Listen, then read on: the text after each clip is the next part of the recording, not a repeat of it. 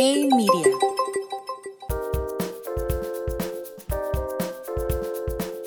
Hola, soy Jorge Benítez y esto es Finanzas sin filtro daily por Hey Media. El mercado accionario en Estados Unidos comienza la semana con un fuerte tropiezo.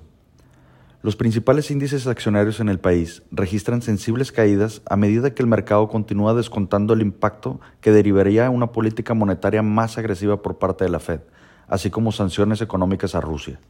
En específico, las empresas de tecnología son las que más han resentido el impacto, pues el aumento de los rendimientos de los bonos en el país ha tomado factura en las valuaciones de las empresas cuyos flujos operativos se esperan en un horizonte de mayor plazo.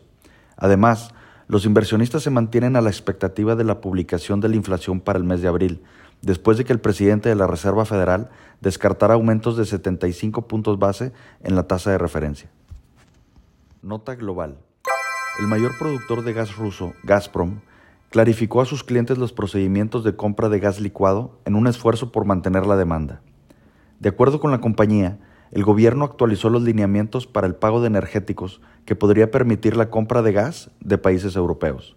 Sin embargo, en un hecho paralelo, la Unión Europea continúa con su estrategia de reducir la dependencia de importaciones de gas ruso en un esfuerzo por endurecer las sanciones económicas. La balanza comercial en China se debilitó en abril. Las mayores restricciones de movilidad y confinamientos, derivadas del esfuerzo del gobierno por contener el alza en los contagios, tomó factura a la producción industrial en el país.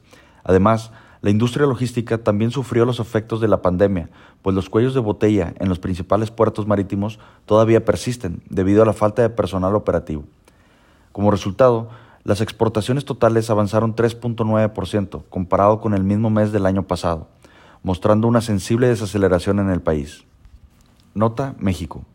La inflación para el mes de abril alcanzó un nuevo récord en más de 20 años.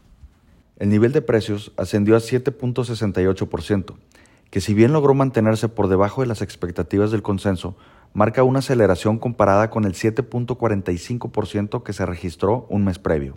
La cifra agrega presión al Banco Central que se reúne esta misma semana, donde el mercado anticipa un aumento adicional en la tasa de referencia de 50 puntos base, que sumaría el octavo movimiento consecutivo de Banjico en un esfuerzo por enfriar la economía y controlar el alza en precios.